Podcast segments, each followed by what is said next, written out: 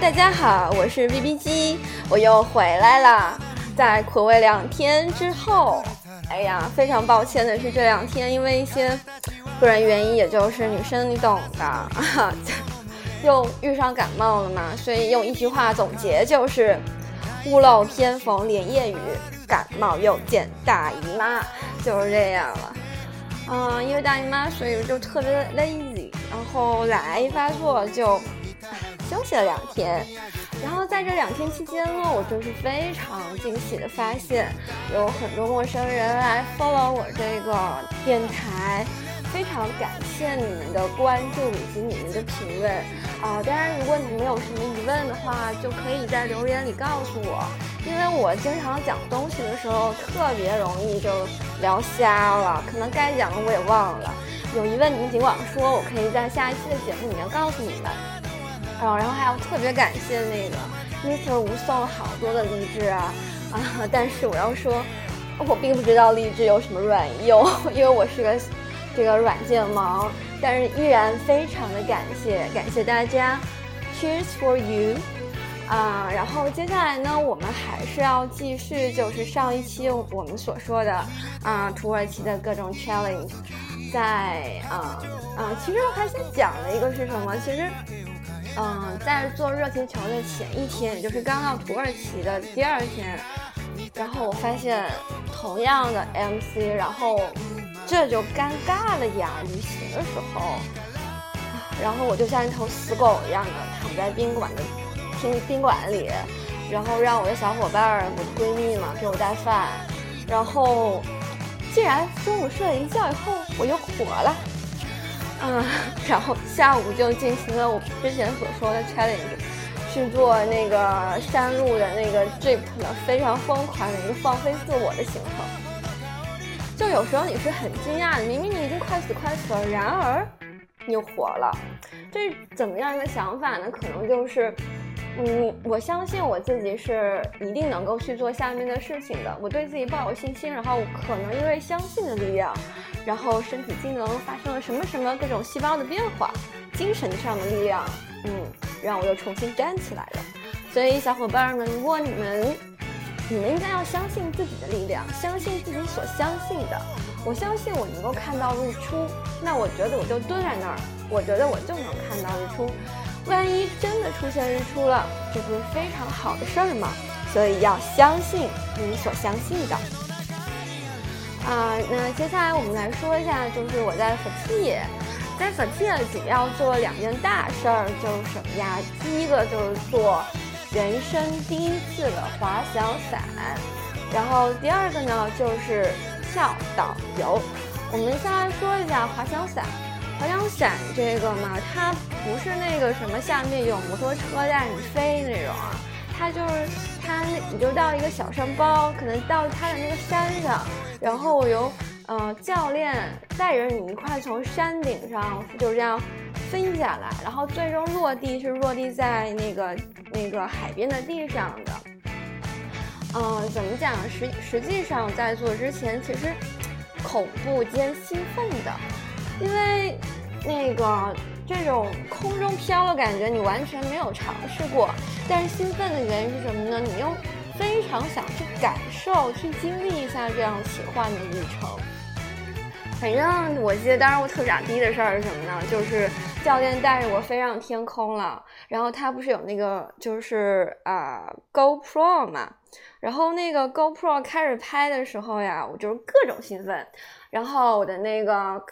教练就跟我说啊，朝这方向，然后又说那个什么朝那儿方向，然后我就各种转镜头，但是我不知道教练到底拍到哪儿了，乱七八糟的。然后还有就是那个什么，他那个你在做的时候，你可以要求你的教练说，那个你要三百六十度的旋转。然后或者说你要一会儿高一会儿低，up and down，你可以向你的要那个教练提出这个要求的，不然他就按他自己的套路了。你说我们都花钱了，对不对？当然得有自己的套路呀，因为最终他是会给你刻一个光碟的，你是能够带回家收藏的。所以了，嗯，小伙伴们做足功课，然后去尝试一下这个 challenge 吧。然后有一个比较搞笑的事儿是什么？就是，就我我的墨镜其实是很松，但是当时买挺贵的。我然后当时在想说，糟糕啊，我这墨镜好松，会不会做滑翔伞的时候掉了？那可是从几千米的高空掉下来，那我肯定找不到了，宝宝心好痛呀。然后大晚上的，大家小伙伴儿，然后就那什么陪着我去买墨镜，最后在一个类似于中国的那种什么。有点像两元店，就是那个墨镜特别的便宜，非常便宜，大概人民币几十块钱嘛。然后就淘了一墨镜，嗯，结果吧，第二天飞的时候用这墨镜，觉得太难看了，嗯。但是其实呢，其实没有必要去专门买一副这个，原来就是它有，因为它有戴头盔。那因为你戴了头盔嘛，那其实你的那个墨镜是能够固定住的，根本就不会掉下来。所以大家不要再重蹈我这个覆辙了，勇敢的戴上你自个儿美丽的墨镜去尝试吧。啊，然后呢，就是第二个就是那个跳导游，跳导游它是这样的，就是。沃尔就是在佛切，它周边有很多的小岛，然后我们去租那个 boat，嗯，一开始我们大中午的就是那个选择是我们的行程选择就是不要浪费时间，就是从中午开始，然后我们玩到下午这样子，嗯，然后我们是早上到的佛切，啊。那我们当时那个船呢，就是自个找的，就是我们到它那个海边嘛，到海边那边就很多很多的船家在那儿，然后我们就一个一个的问，嗯，我就是我我我有点忘了当时它那个价格是多少里拉哦，土耳其它那个货币是不通欧元的，它的货币叫做里拉，大概是一比四。我忘了四十人民币还是四十里拉了，好像四是，就是一里拉等于四人民币，好像是这样。然后当时我们大概，嗯，就是最终好像是包了一个小船，然后花的钱是四个人，大概是一千块人民币这样一个下午出出海。嗯，那其实就是我们要自己包船的话。需要沟通，对不对？然后我就是我们四人组的外交大使，因为我会英语啊。然而，其实我想说的是，土耳其它的官方语言是当地的土耳其语，所以并不是所有人都会英文的。比如说，有一些特别商业化的大船，它可能会英文，但是它的价格特别高。然后我们这个老爷爷呢，他其实英文很一般，就是非常的基础。那其实我们也是边比划边猜，然后最终价格嘣定了，OK，我们出海了。然后其实那个老爷爷他非常神奇啊，就是上船了以后，我们跟他沟通就是什么，就是老爷爷他是终身未娶。然后他的家呢，就是这艘船，他就是常年就是在海上行驶这样。嗯，那船其实它这个在地中海，呃，地中海小船在地中海行驶的感觉是非常不一样的，因为它船小，所以相对来说就会摇晃，但是。跟大船它就很稳啊，在那种摇晃的小船上，然后你要看着岸边的风景，真的特别美，还特别适合拍照。然后我们一群女人就在船上各种自拍，嗯，什么站着拍、跳着拍，然后还让老爷爷帮我们拍，就简直就是各种嗨就对了。嗯，跳导游它的重点不在坐船，在于什么呢？就是当你到了一个地方了之后。老爷爷就会把船停在海中央，比如说到一个什么岛附近，他会告诉你。然后接下来呢，他就把船停下来了，就让你自个儿玩。什么叫自个儿玩啊？就是跳海呀。嗯，这时候你就啊，有泳衣的拿泳衣啊，没有泳衣拿比基尼都是一样的。哦，我想说就是小伙伴好像他没有带泳衣嘛，在当当地好像也像是。什么两两元店啊、三元店之类的买那个比基尼，嗯，其实真挺难看的。我觉得马云爸爸真是太好了，上面有太多丰富多彩的东西可以让我们选择的，所以大家最好是嗯准备好了各种那个服装啊、道具啊什么的，嗯，到外面就能漂漂漂漂亮亮的拍照了。嗯，实啊，当时我们四个女生，嗯，我是会游泳的，然后我闺蜜她是不会游泳的，然后另外的一个上海女生也不会，但然但是嗯，我们就说上海女生 A 她不会。上海女生 B 她会游泳，但是呢，就是，嗯，上海女生 B 刚好也是 MC，并且她 MC 比我晚两岁，就是她其实那是因为带血的，你知道吗？就哇，就就 just unbelievable，你就不能想象这是旅游的力量呢，还是女性的这个坚韧的力量，就导致了这个上海的女生 B 很果断的。就换了泳装，就噔噔一下往海里跳，我简直不能相信，海水其实还是非常冰的，然后它开始，Oh my god！但是最终我们还是快乐的吧？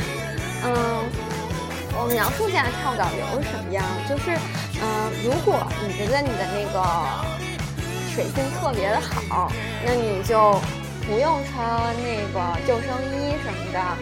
啊，也你就直直接往下跳，你还可以从朝下，像那个游泳池跳水一样的往下跳，都是没问题的。但是其实我已经很久没有游泳了，虽然我是会的，但是可能 maybe 我这技能已经不行了，所以，嗯，其实我内心是惶恐的，但是我依然选择了我要第一个尝试。我就是这么爱探索一个人嘛？嗯，就是后面我就穿上他那个救生衣嘛，我就觉得比较保险。然后呢，我也不敢头往那个海里跳，因为我真特别害怕，真特别害怕我下去我就上不来了。但是跳完以后，就觉得你简直就，B B 机，你就是傻逼。你说海水的密度有多大？你是一个工科生，你还不知道吗？那浮力的密度是多大呀？你竟然不敢往，不敢那个那个头往海里跳。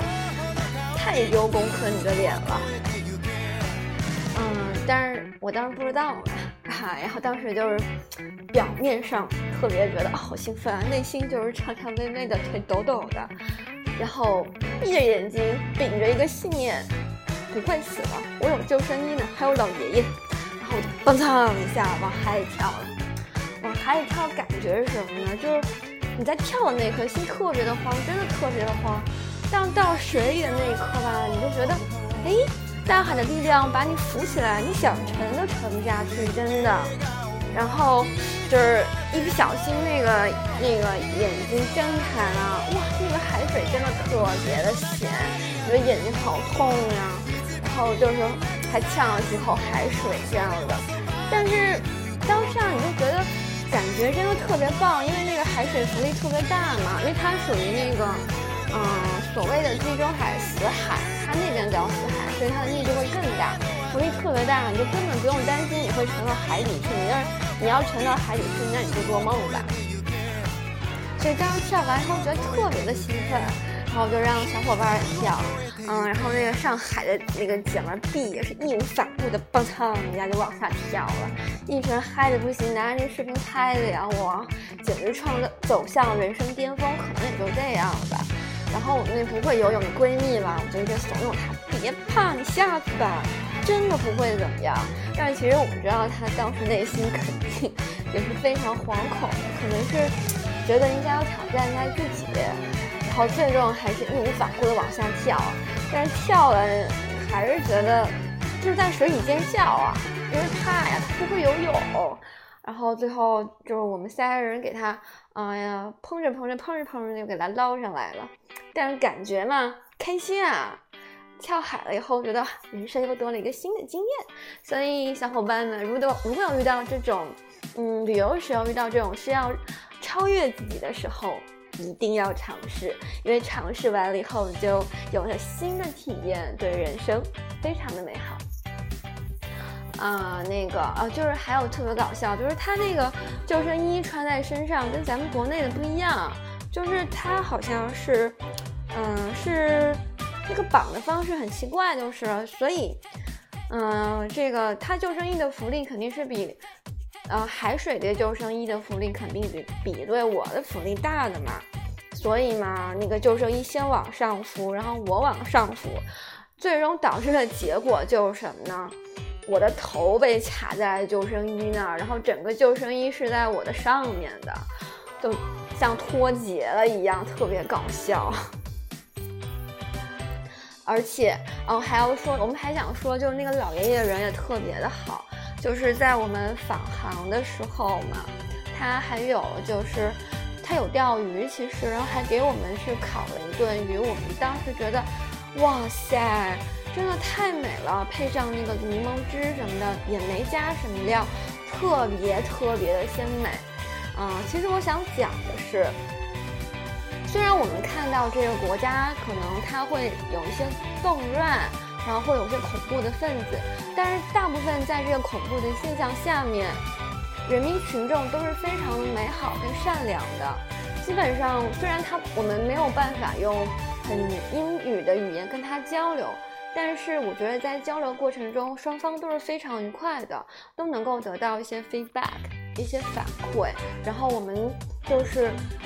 也不会存在说他要跟你推销什么东西，他在船上就是非常单纯的做他应该做的事情，就你能感觉到当地人民其实还是有很多都是非常淳朴的。那对于那些非常商业化的地区的话，哪儿都有，这个也也不好说什么事儿。但是我觉得总体来说，人家还是非常棒的。就像我们大中华地区，总是有一些非常商业化的景点，那有些非常多商业化的人，但排除此之外，这些地儿的风景也很美。然后当地真正生活人也是非常淳朴跟善良的。所以旅行的过程过程当中呢，并不仅仅是看或体验当地的一些风景和项目，在人与人。之间的沟通当中，你就也能体会到很多人性的美好，了解到更多的一些人文地理知识什么的，嗯，是一个非常棒的对自己阅历的增加的一个过程。所以不要只看在要看风景啊什么的，上车睡觉，下车看风景，下车照相。其实应该多利用这种出国旅行的机会，和当地人进行一些交流，这样对自己的收获真的是非常大的。然后呢，就是啊，这是小小界的一个挑战。然后接下来呢，我们就是又坐一个大巴。嗯，其实，在坐大巴这个过程当中呢，我觉得我又再次发挥了我一个极限，什么？就其实我们当时跳完伞了以后就要回宾馆，一个是要那个 check out，然后拿着我们的一些行李箱，然后就要赶车赶到那个巴巴 station。去坐大巴这样子，他因为票提前买好的，国外都不等人的嘛，不像国内你都跟你说是十点半，然后到了十点四十还不开，为什么呢？人没齐呀。那国外不这样，他时间到了就走了，所以当时留给我跟闺蜜的时间是非常短的。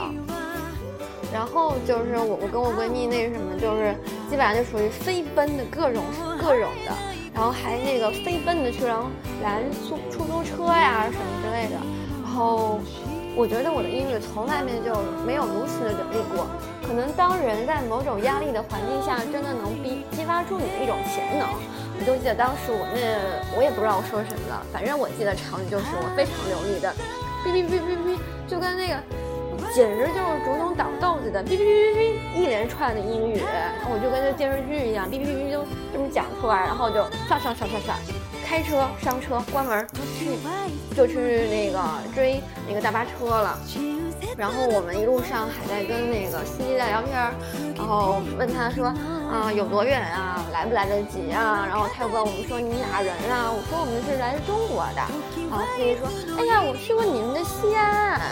哎呀，那边什么什么什么什么之类的，我说哦，对对对对对对对。总之，这从我们上了出租车以后，我们心就踏实了，然后跟那个司机嘛聊得特别的开心，嗯，呃，然后接下来呢，我们就通过坐那个大巴嘛。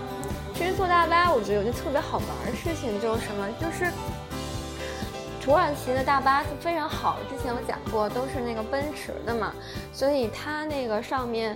也有那个可以看视频的东西，就像坐飞机一样的，就是有那个视频，你可以看电影啊什么之类的，它也有，它也能上网，但是呢，就是要要付钱，嗯，然后还有就是因为我们当时，嗯，座位选的就是最前排，就是坐大巴最就是司机斜后方的那个位子，也因为我们担心就是说那个走失啊，人不在啊，因为我们中间有停嘛，就怕那个。那个司机把我们丢了就走了，所以我们都会上车就跟司机交代说那个啊，我们要到哪哪哪哪哪，到了麻烦你告诉我们一下，啊，就就这样，啊，那那什么就是那个我们就是中间我记得就是那个大巴司机开的可快可快了，就是在飞奔。你说我跟你说，平常高速你们让我开到一百。我有点心虚啊，我就觉得车有点在飞起来了。那司机啊，妥妥的高速大巴哎，兄弟，一百四。啊，那如果是我记得就是在中间停靠站的时候，有见到其他的一些私家车，我看见都是大于等于一百四。就土耳其人开车那真是飞快，跟坐火箭一样的。所以我觉得到土耳其自驾嘛，多么还得有点勇气，因为。周围的车开太快，你开太慢也不安全吧？嗯，中间好像有停了一次加油站，然后我们俩就是呀没见过世面的，真没见过世面。然后就到他那个就是大巴大巴那个停靠站里面就各种逛啊。就你想啊，比如说我们在中国就是高速休息站，你说在高速休息站这种地方到处逛超市这种感觉，你说这俩是不是特别的俗啊？反正我们逛的挺开心的呀，因为土耳其它特产就是坚果，还有就是无花果干。然后我们逛了一下，哇塞，无花果干，然后还各种尝，哎呀，不错不错不错。然后还有各种卖那种小零食啊什么之类的，嗯，还有卖卖水果啊等等的一些东西。嗯，当时我们就很纠结，尝了一家小哥他们家的那个无花果，就在想说，哎呀，到底买不买嘛？嗯，可是后面好像纠结了一下，觉得买了好像，因为它特别大一个，估计一个应该有，我要怎么形容呢？像马蹄那个黑色的脆脆的那个马蹄那么大，后又特别的甜嘛，所以你就怕当时吃完，纠结了一会儿，然后刚好我们那大巴司机。就开始喊我们了，就看到可能就俩中国女孩没上车，就开始喊了，要上车了，上车了。然后我跟我闺蜜想，哎，算了算了，要要赶紧赶车呀，就赶紧拔腿就跑。然后没想到的是，事上呢，那家店的那个小哥追着我们就跑，拿着土耳其那个那个无花果干。然后就是什么情景啊？我们在前面跑追着车，然后小哥追着我们，还拿着拿拿着那个无花果干。那最终的结果就是我们赶紧把钱付了，然后拿着无花果干继续的追着大巴。但是大巴司机还是非常好的等我们上来的。所以说，其实当地的民众大部分人都是非常的和善的。只要你把你的需求告诉别人，别人也会为你做出相应的一些服务。那当晚的话，我们是没有办法，就是赶到那个阿拉查，所以我们就在那个车站的附近进了一个那个酒店，hotel。我当时真的觉得自己是驴脑子，明明在国内的时候，在 Booking 上面看到这家酒店，就是有说，就是那个俩服务员都是傻逼。明明那个那个就是就是他会提前把你的款给划了，但是很多人就很生气，因为一般我们都是用 Booking 订。嗯，然后等到 check out 的时候再进行付款嘛。但是这家 hotel 的那个，嗯，reception 那边特别的傻。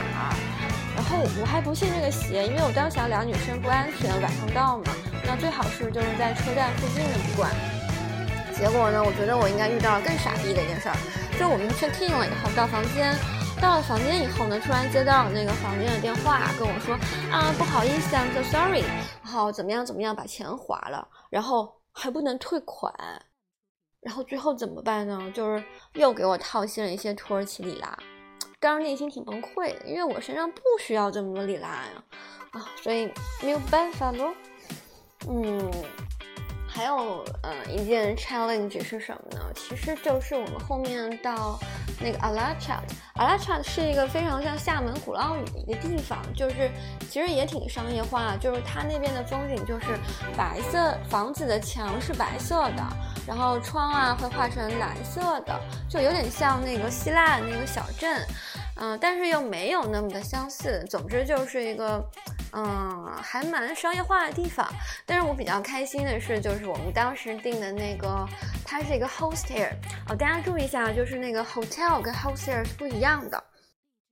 hotel 是一个非常就是宾馆，就是那种什么大酒店，国内这种宾馆大酒店啊，如家啊，或者什么什么。某某大酒店这样的性质的，如果是 hostel 呢，就是可能是主人他以他自己家的房子，他把他自己家的房子拿出来出租，就是一间一间的，包括厨房，然后主人就是这个这个 hostel 的经营者，所以这个住的环境呢，会让你非常有家的一个感觉。那出外，其实我非常建议，如果可以的话，最好是选择选择这种 hostel。一个呢是你可以享受当下的，就是当地的居民他的这个居住环境，以及尝试一些他们本土的一些早餐，因为有一些它这个 hostel 是有提供这个 breakfast，那这时候他你就能够尝到非常 local 的一些东西了。嗯，当时其实就是到我们也是坐大巴到这个 Alachat 嘛，就是下车以后，我俩又农民了。看到车站旁边有一家那个 supermarket，就很开心的进去逛。我不知道为什么，我天生就喜欢逛超市。然后进去逛，看到了那个果汁买买买，凡士林买买买。我这边必须强调的是，土耳其的那款哦凡士林膏，简它是一款 cream 款霜，但是简直太好用了，就是你一涂到身上马上就吸收。秒杀国内的各种大牌，各种什么乱七八糟的。后边我就想让别人帮我买，我同学出国让我他帮我买，根本就没看到。我觉得那可能就是土耳其特供，真的太好用了。如果小小伙伴们有土耳其，你们一定得买。买了，如果能帮我带去，非常感谢。那当然买东西不是最那个什么的，其实我们买水果啊什么的，俩人就没见世面的。然后最后，嗯。比较奇葩的一个事儿就是什么？我们是就是打算，因为我们觉得那个车站离住的地方 house 不远了，就打算那个走路嘛。那我们就很开心啊，到了地方啊，买了果汁啊，觉得一会儿可以吃东西了呀，然后就噔噔噔很开心的往那个 hostel 方向走。但是我从来没有想象到的是什么？我们竟然在一个地方遇到了好多的大狗，我太可怕了，就是。非常非常大那个，我觉得那狗站起来都比我还高，然后不仅是一只，好多只好多只，当时我就吓傻了，特别的害怕。那时候你觉得这根本什么铲屎官啊，什么什么什么，都这么扯淡，太可怕了。然后一开始一只野狗向我们走来，然后我就站在那儿不敢动了。然后当你不敢动的时候，你就觉得狗可能会当做你们是死人就走了吧？No no no no no。并没有，一只又一只，one by one，接着就是一群的狗围着你，就这么狂吠。然后我手上还拎着购物袋，他们可能以为里面有香肠有 sausage，我就非常兴奋的朝着我狂吠。我当时就只有尖叫，头脑空白。我就想说，Oh my god，我不会要死在这儿吧？死在狗的嘴下？看我那闺蜜跟我一样，基本上就是俩人就吓傻了。当时就只有尖叫跟哭的份儿。然后期间呢，有一个非常好，有个路过的当地的居民，就看到我们俩这样，就觉得挺好笑的。他们觉得狗去，他们他们过来帮我把那狗狗赶一赶，跟我们说没关系的。哦，they are so friendly。哦，我老娘心里想，什么 friendly 啊 free 你能对我这样叫吗？可能对你们土耳其人这么 friendly 呢？对我们这些中国人，no friendly。然后呢，我们我们以为说这事儿就过去了，然后我们继续往前走，但是心里还战战兢兢的。那结果呢，一群狗又来了，我操，简直啊，三观都不知道崩成什么样了。当下觉得不行啊，然后就开始各种拦路面上的车，就因为觉得只有车能够带我们逃出这个野狗圈了。然后当就一看人也不理你啊，觉得很奇怪，你俩你干嘛呀？最后一个特别好的小哥，可能是载货的小哥，看到我们俩就是特别奇怪了，俩俩那个外国女生干嘛呢？一群狗还跟着你，然后他就他就停下来问我们怎么了，我们就跟他说，哎呀，我这 Siri 怎么样怎么样，非常害怕狗，然后我们是干嘛干嘛的，然后那小哥好像似懂非懂的就跟我们说，啊，上车吧。非常尴尬的是什么？那小哥后面载着货呢，他就只有一副驾驶是空的。结果俩女生吧，磕吧吧磕吧，带着行李就挤在一个副驾驶，内心就觉着，我们又幸存下来的这种感觉。然后最终就到我们这个杜维旅馆，嗯，这个大体上就是，嗯，这。目前来说，我印象比较深刻的一些经历吧。其实伊斯坦布尔还有，那后续再讲嘛。有时间，嗯，今儿讲的还蛮久，半小时了。哦，补充一个点儿，就是之前我师傅他问我说，他就有有问我，就是你们在沟通的时候不会有问题吗？其实是有的，但是有尴尬的时候，也有非常，嗯，非常。好的，非常 lucky 的时候，就举个例子，嗯，我们在卡帕多奇亚附近有一个那个小镇，一个陶瓷小镇，然后我们四个女生就去逛了。女生嘛，不就爱买买买，然后当地有一个饰品店，是一对那个土耳其夫妇开的，然后土耳其的老爷爷在给我们推销饰品，然后土耳其它的特特色呢，就是一些呃各种水晶啊什么的，然后还有就是绿松石。啊，那个我跟我闺蜜啊，看到那就停不下眼了，就开始各种买买买，试试试。但是老爷爷不会英语啊，老奶奶更不会啊，看到我们就是在那笑笑笑，smile smile smile，没有办法了，怎么办呢？拿出 Google 呀，问这个多少钱啊？这是什么材料的呀？因为我们也怕被骗嘛，还上了百度各种的。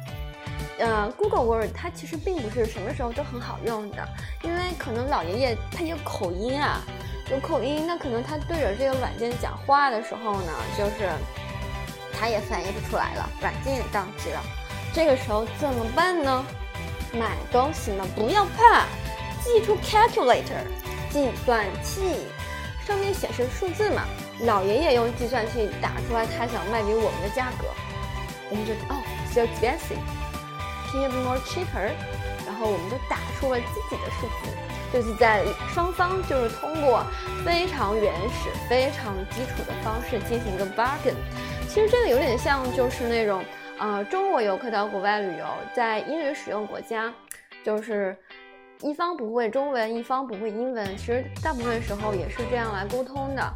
嗯，所以当下我跟。小伙伴就非常开心的砍到了一个非常好的价格，然后这个比对我们在伊斯坦布尔的价格，觉得当时老爷爷真的非常的善良，人非常的好，给我们一个有史以来非常 nice 的一个价格。嗯，然后其实比较有趣的一个是什么？就是再讲一个，就是我们不是在那 burger 嘛，然后老奶奶就在旁边做饭，然后他们的午饭是什么呢？就是我就看到他切切切切切啊，西红柿，然后还有就是牛肉啊、洋葱啊等等的，他们就中午要把它们炖在一块儿。嗯，土耳其人当地就喜欢，然后用它的汤汤汁去拌饭这样一个的，嗯。嗯，我想说的是，它其实，嗯，我们老奶奶他们用的那个切肉的刀是那种细长的厨师刀，然后我们中国人嘛，我们的菜刀特别大，那就是鲁智深所所说的手拿两把大爹啊，就就是他那个方方的嘛，我们的菜刀。哦，讲到菜刀，我最后再延伸一个，就真的特别搞笑，就那时候我在研究生。读书的时候嘛，就是，嗯，一群留学生，嗯，考试完啦，或者做完了一个 project，庆祝的一个特别好的一个方式就是什么，包饺子。因为北方同学特别的多，那我一南方人也帮不了什么忙呀，我也不会揉面，我也不会切馅，我就瞎看着。嗯，然后一般中国人切那个馅儿嘛，不是都是那个。两手挥舞，就是什么呢？拿着两把，就像是拿着两把大刀的爱德华，就那么剁剁剁剁剁剁剁馅儿西施，就是什么剁着剁着开心的不行，就是中国人那个剁饺子馅儿的方式嘛，两手同时进行。然后其中一同学他剁的时候就跟我说，就说笑话，就原来他在 Glasgow，嗯，Glasgow 是。属于苏格兰的一个城市，是英国的第三大城市。嗯，它是苏格兰犯罪率第一高的城市。嗯，可能也会，所以可能才会产生之后他讲的那个笑话。嗯，就是当时他们也是做完了一个那个 project，然后大家要庆祝嘛，中国学生就开始包饺子。好像那个那个寝室，可能他们那个刀就是国外的刀，都是那种厨师刀，就是。扁扁的，特别扁那种包，不适合我们那种剁剁剁那个剁馅儿西施那样剁的剁法。所以那个其中一男同学就说他要回他宿舍拿，但可能两个宿舍之间它不是同一栋楼，它是不同的区的嘛。就是国外宿舍就是有不同，就像其实大学一样，有什么区，南区北区中间有一段马路，但它可能国外它那区不在校园之内，就在就是平常的马路上。然后那哥们回去拿了嘛，因为当时大晚上，而且哥们的思想很单纯，我 just 拿一把菜刀回去剁饺子馅啊，没有任何的想法，绝对没有。但是他可能大晚上，你说一男的手拿一把菜刀在街上走着，而且国外的晚上商店都关了，都没人儿，旁边的路人看到会有什么想法？抢劫呀，那是。所以后面那个路人就报了警了，然后警察就把这哥们逮到警察局去了。然后后面那哥们解释说：“我不是要杀人，我不是要抢劫，我只是要剁饺子馅。”啊，我当时那个什么那个同学跟我说了以后，就特别的搞笑啊。就如果是我的话，我觉得可能我可能一着急，maybe 也会拿着把菜刀就往往回走了。所以我觉得，那个小伙伴们去国外旅行的时候，一定要注意，不要太沉浸于自己的思想当中，一不小心可能就被当地的外国人给举报了呢。啊，好不容易啊，真的是把土耳其的各种 challenge 都在今天给讲完了。所以今天节目的时间有点长，相当相当于原来时间的两倍儿。嗯，不知道大家会不会嫌太长了？我个人是比较偏好二十分钟的，因为不长不短，听我不累嘛。嗯，下一期呢，我想想，我们就要讲土耳其，嗯，一些吃吃喝喝、买买买的一些事情。伊斯坦布尔的话，可以留到最后再来讲。先把这些总结一下，我个人觉得可能比较好一点哦。那今天的这个节目就到这儿啦。非常感谢你们的聆听，大家记得要早点睡觉，真的不要太迟了。嗯，太迟睡觉对身体不好呀。那么我们就晚安了，拜拜。